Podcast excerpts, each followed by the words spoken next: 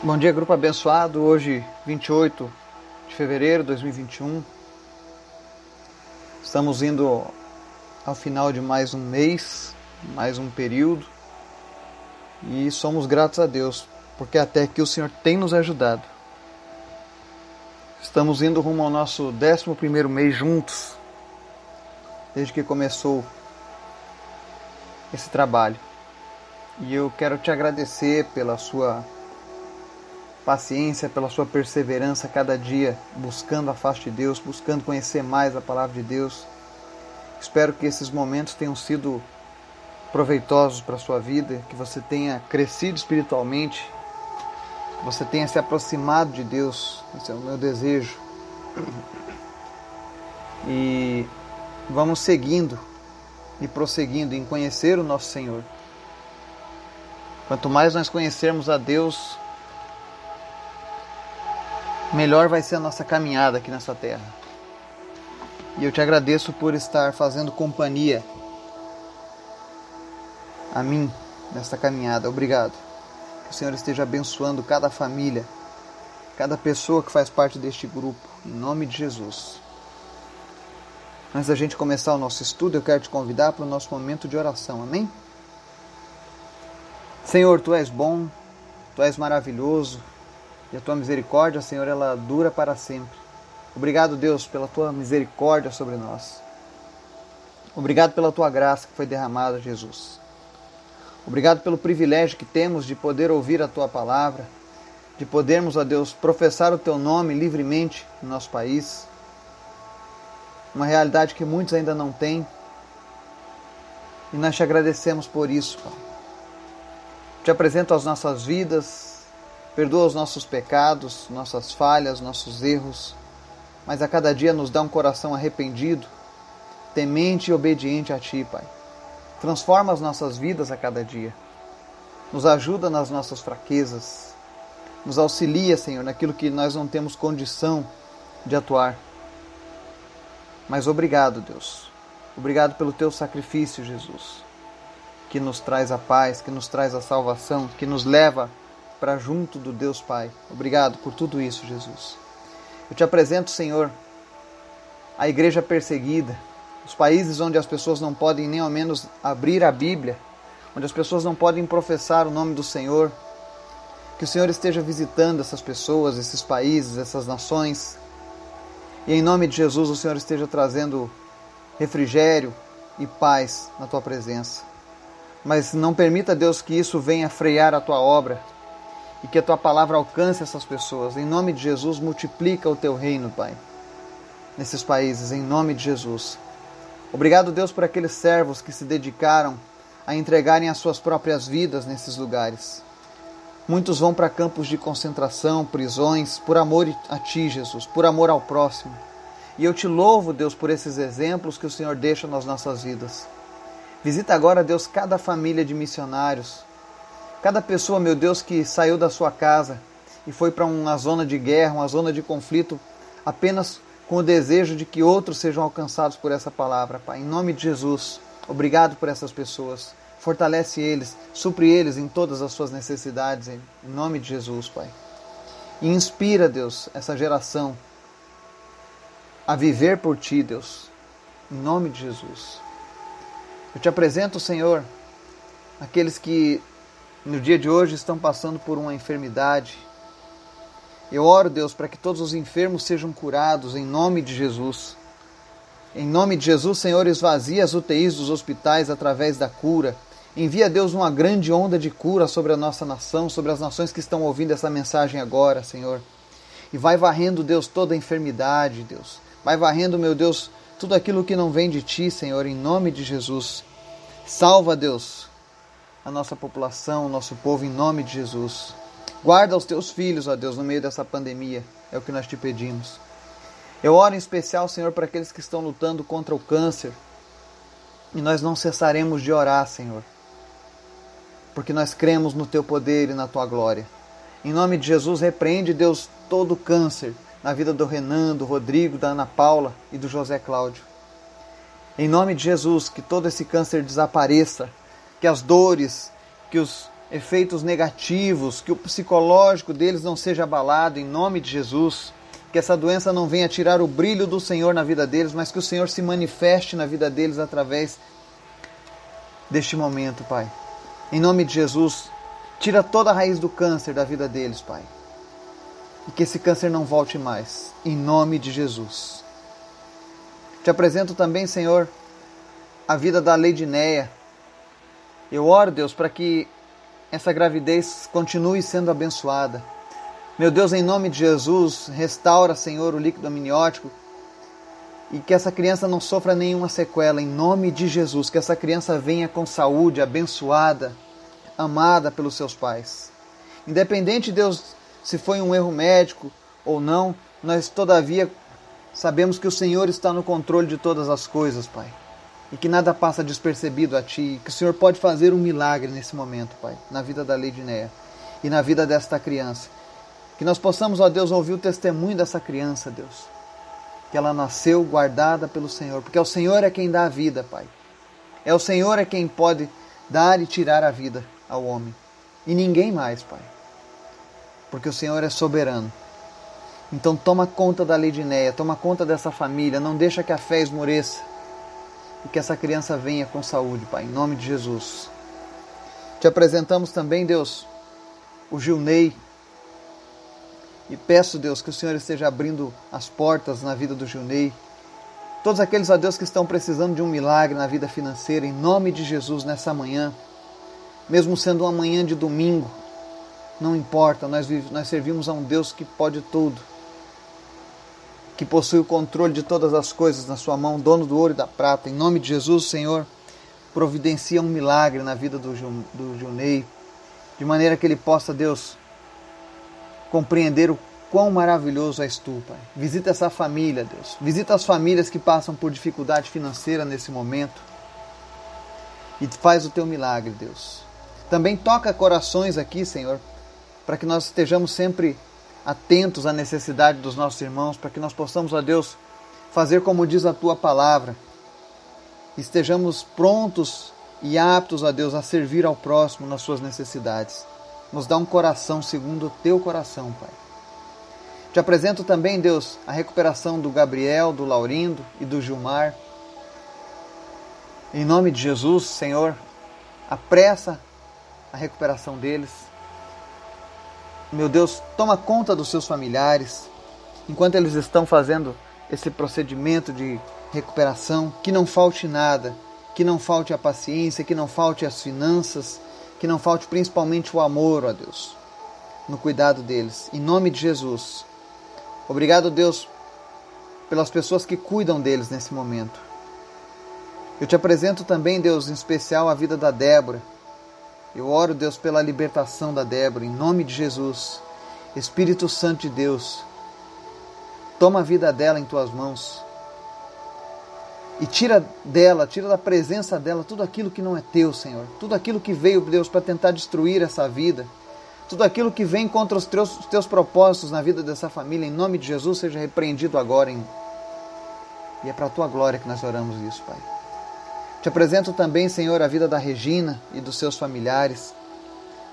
Em nome de Jesus, fortalece a fé dela cada dia, que ela não se sinta sozinha, que ela não se sinta abandonada, mas que o Senhor seja o Deus da vida dela, o Pai, aquele que cuida, e que ela possa sentir isso todos os dias de sua vida, Pai, até que tu venha. Terminamos essa oração também, meu Pai, orando pela vida do Miller Gideon, Senhor, em nome de Jesus, tem misericórdia e providencia, Deus, os recursos para a cirurgia dessa criança. Em nome de Jesus. Em nome de Jesus, visita esse orfanato, Pai. Visita essas crianças. Visita as suas necessidades e faz o teu milagre, Pai. O que nós pudermos fazer aqui, o Senhor esteja nos direcionando, Pai. Para que nós venhamos a tomar partido da tua obra, Pai. Tu és bom, tu és maravilhoso. Eu te apresento as cidades que estão fechadas por conta desse isolamento. E eu repreendo, meu Deus, toda ação política que vem contra a vida da população em nosso país, em nome de Jesus. Não permita, Deus, que os maus governantes venham abusar, ó Deus, daquilo que está no teu controle. Em nome de Jesus, muda a realidade da nossa nação, Senhor. Não permita, Deus, que a nossa nação se afunde nessa doença. Não permita que o teu povo, Deus, sofra nesse momento. Mas assim como foi com o teu povo lá no Egito, ser com o teu povo, Deus, durante essa pandemia, em nome de Jesus. E que pessoas possam se render a Ti nessa pandemia, que pessoas possam Te conhecer, que pessoas venham experimentar o Teu cuidado no meio dessa pandemia, é o que nós oramos em nome de Jesus. Ser com cada família que está nos ouvindo aqui nessa manhã, com cada pessoa, abençoando, sarando, curando, restaurando, trazendo alegria em nome de Jesus e fala conosco através da tua palavra, Pai. É o que nós te pedimos. Amém e amém. Estudo de hoje, nós vamos ler 1 Samuel, capítulo 5, que diz assim: Depois que os filisteus tomaram a arca de Deus, eles a levaram de Ebenezer para Asdod e a colocaram dentro do templo de Dagon, ao lado de sua estátua. Quando o povo de Asdod se levantou na madrugada do dia seguinte, lá estava Dagon caído, com o rosto em terra, diante da arca do Senhor. Eles levantaram Dagon e o colocaram de volta em seu lugar. Mas na manhã seguinte, quando se levantaram de madrugada, lá estava Dagon caído com o rosto em terra diante da arca do Senhor. Sua cabeça e mãos tinham sido quebradas e estavam sobre a soleira. Só o seu corpo ficou no lugar. Por isso até hoje os sacerdotes de Dagon e todos os que entram em seu templo em Asdod não pisam na soleira. Depois disso a mão do Senhor pesou sobre o povo de Asdod dos arredores, trazendo devastação sobre eles e afligindo-os com tumores. Quando os homens de Asdod viram o que estava acontecendo, disseram: A arca do Deus de Israel não deve ficar aqui conosco, pois a mão dele pesa sobre nós e sobre o nosso Deus Dagon. Então reuniram todos os governantes dos filisteus e lhes perguntaram: O que faremos com a arca do Deus de Israel? Eles responderam: Levem a arca do Deus de Israel para Gate. E então levaram a arca do Deus de Israel. Mas quando a arca chegou, a mão do Senhor castigou aquela cidade e lhe trouxe grande pânico. Ele afligiu o povo da cidade, jovens e velhos, com uma epidemia de tumores. Quando a arca de Deus estava entrando na cidade de Ecrom, o povo começou a gritar. Eles trouxeram a arca de Deus de Israel para cá a fim de matar a nós e a nosso povo.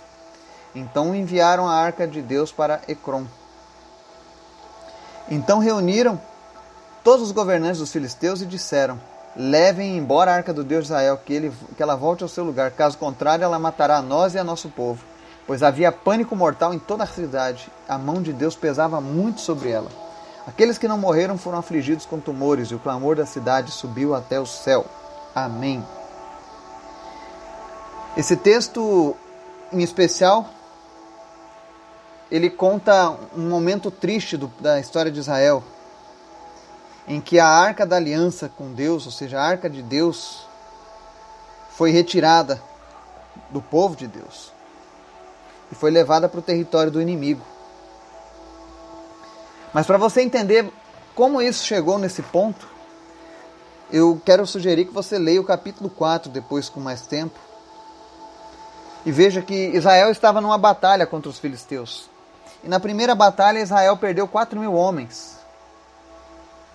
Vale a gente lembrar que Israel sempre sofria por conta de um problema: a falta de obediência a palavra de Deus. Israel não era zelosa com Deus. E por muitas vezes Deus permitia que a falta de zelo, a falta de responsabilidade, a falta de obediência trouxesse alguma lição para os israelitas. Deus sempre estava ensinando aquele povo obstinado a entender que não era de qualquer jeito que serviria a um Deus, e aí Israel, na sua ignorância espiritual, pensou: bom, nós perdemos essa batalha contra os filisteus porque nós não temos a arca da aliança. Ou seja, a presença de Deus não está conosco. Tragam a arca da aliança para cá e nós vamos batalhar novamente. Dessa vez seremos vitoriosos. O problema de Israel era era justamente esse. Eles pensavam que se trouxessem a arca as coisas seriam diferentes. Porque a arca simbolizava a presença de Deus. E aí você vai ver o relato de Samuel, 1 Samuel 4, quando essa arca veio para ajudar eles, né? Diz assim: Quando a arca da aliança do Senhor entrou no acampamento, todos os israelitas gritaram tão alto que o chão estremeceu. Quando souberam que a arca do Senhor viera para o acampamento, os filisteus, ouvindo os gritos, perguntaram: O que significam todos esses gritos no acampamento dos hebreus?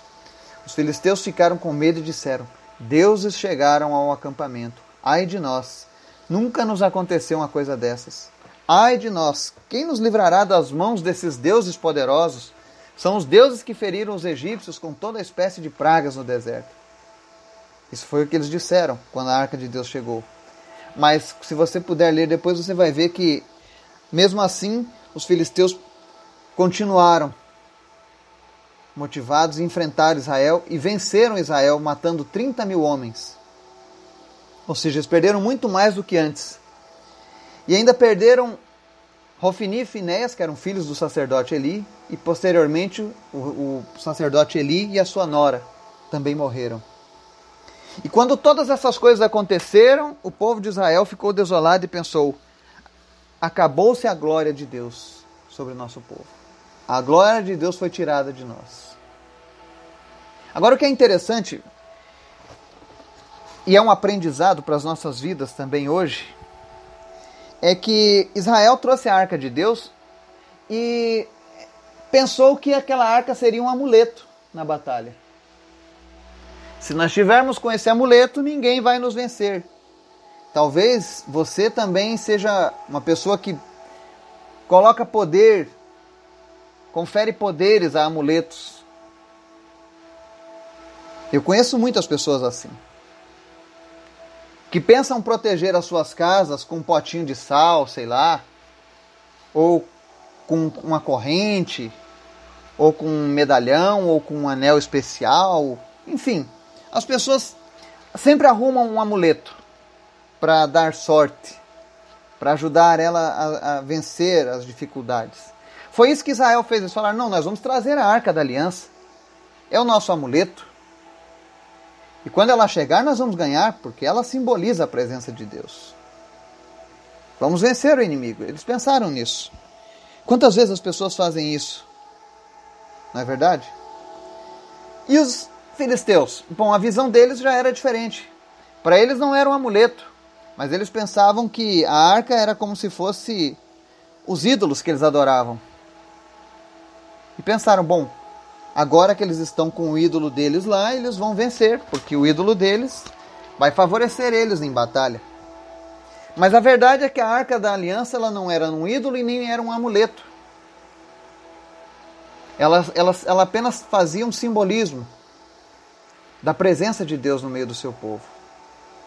Mas o que as pessoas precisam aprender é que a presença de Deus ela não vem por causa do objeto, ela vem por causa da obediência. Israel não perdeu aquela batalha porque os filisteus eram mais fortes ou porque Deus havia abandonado eles por mal. Não, é porque eles confiavam apenas num amuleto. A vida deles estava torta, desobediente, longe dos caminhos do Senhor. E quando nós estamos assim, não adianta nada. Você pode andar com a Bíblia debaixo do braço. Você pode ter uma Bíblia aberta na sala da sua casa. Não vai fazer a mínima diferença. Porque o que Deus requer de nós é arrependimento. O que Deus requer de nós é obediência. Quando nós cumprimos esses requisitos, a presença de Deus está conosco verdadeiramente. Nós temos estudado que quando você entrega a tua vida para Jesus, o Espírito Santo passa a habitar em você, ou seja, nós somos como aquela arca da aliança. Nós estamos com a presença de Deus nas nossas vidas. Mas quando a gente está andando de maneira errada, desordenada, desobediente, essa presença se afasta de nós, assim como se afastou da arca naquele momento. Então, muitas vezes, quando nós nos pegamos longe da presença de Deus, nós temos que analisar: será que nós temos sido desobedientes? O que, que nós temos feito? Por que, que a, a presença de Deus não está mais comigo? Por que, que o inimigo conseguiu entrar no meu território e me ferir de maneira tão terrível?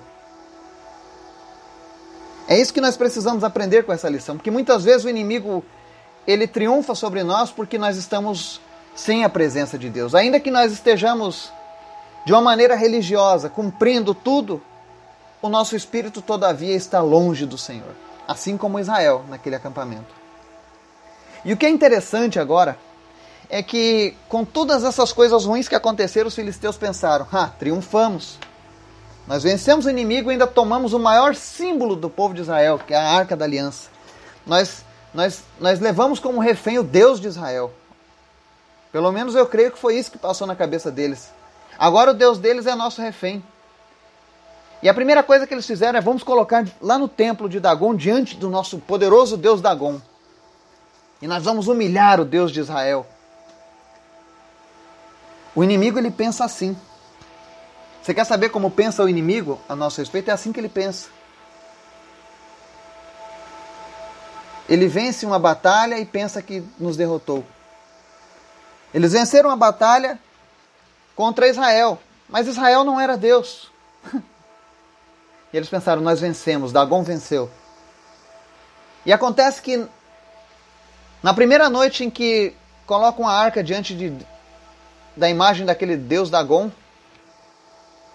que era uma grande divindade, era o deus, algumas culturas chamavam ele de deus peixe. Sabe o tritão, a sereia? Pois é, ele era o deus peixe. E acontece que quando chega a madrugada que os seus adoradores vão lá para servir a Dagon, a primeira coisa que eles se deparam é com a estátua caída. Em primeiro momento eles pensaram, bom, talvez a estátua tivesse mal colocada, talvez tenha dado algum tremor de terra e ela acabou caindo. Vamos levantá-la e colocá-la novamente no seu devido lugar, porque é o nosso Deus. Quando chega na segunda noite, mais uma vez a estátua cai. Só que dessa vez, quando eles chegam lá, além da estátua estar caída, ela quase chegou na porta do templo. E a cabeça e as mãos daquele Deus foram separadas, foram quebradas. E aí o que, que acontece? Mais uma vez, os sacerdotes não entendem a mensagem. Eles pegam as pessoas que, que costumam acreditar nessas coisas, elas são assim, elas não entendem a mensagem. Porque quando eles viram as mãos quebradas na soleira, o que, que eles fizeram? Até hoje eles não entram na soleira, em respeito ao lugar onde as mãos do, do, do Deus deles foi quebrado. Mas que Deus é esse? Que precisa de homens que levantem ele, que coloquem ele, que restaurem ele? Que Deus é esse que não pode nem ao menos cuidar de si mesmo? Essa é a pergunta que as pessoas deveriam ter feito. Por que nós servimos a um Deus chamado Dagon, que caiu por duas vezes a sua estátua e ele não teve nem mesmo condição de ser colocado de pé novamente? Se deixou quebrar. Isso mostra o quão vã são essas estátuas, são essas divindades, e mostra que apenas a presença de Deus é que faz a diferença. O interessante de tudo é que eu quero que você traga isso para a sua vida. Quando você estiver cheio da presença de Deus, o inimigo vai cair diante de você. Não importa quem seja, o inimigo cairá diante de nós. Porque aonde está a presença de Deus, ninguém pode ficar de pé. Apenas os que andam com Deus. E o povo filisteu aprendeu aquilo. E você olha uma coisa interessante. A palavra diz aqui que as mãos daquele ídolo foram quebradas, né? Ou seja, tinha mãos, mas não apalpava. Dizia Isaías que os ídolos têm bocas, mas, boca, mas não falam, ouvidos, mas não ouvem, têm olhos, mas não veem, têm pés, mas não podem se mover. Isaías já falava sobre isso com relação aos ídolos. Mas o interessante é que Deus quebrou as mãos daquele ídolo e mostrou que as suas mãos continuavam poderosas. As mãos de Deus continuam poderosas. Porque você vai ver, olha, versículo 6 de Samuel 5. Depois disso, a mão do Senhor pesou sobre o povo de Asdod e dos arredores, trazendo devastação sobre eles e afligindo com os tumores. Ou seja, a mão de Dagon foi quebrada. Porque a mão do Deus verdadeiro estava agindo. No verso 7 diz: Quando os homens de Asdod viram o que estava acontecendo, disseram: A arca do Deus de Israel não deve ficar aqui conosco, pois a mão dele pesa sobre nós e sobre nosso Deus Dagon. Olha mais uma vez, as pessoas reconhecendo a mão de Deus. A mão do Deus deles foi quebrada. O, mão, o Deus deles não podia fazer nada, mas a mão do nosso Deus estava pesando sobre eles. Deus estava mostrando o seu poder. Verso 9: Quando eles levaram para a cidade de Gate, mas quando a arca chegou, a mão do Senhor castigou aquela cidade e lhe trouxe grande pânico. Verso 11: Então reuniram todos os governantes dos filisteus e disseram: Levem embora a arca do Deus de Israel, que ele volte ao seu lugar, caso contrário, matará nós e ao, seu, ao nosso povo.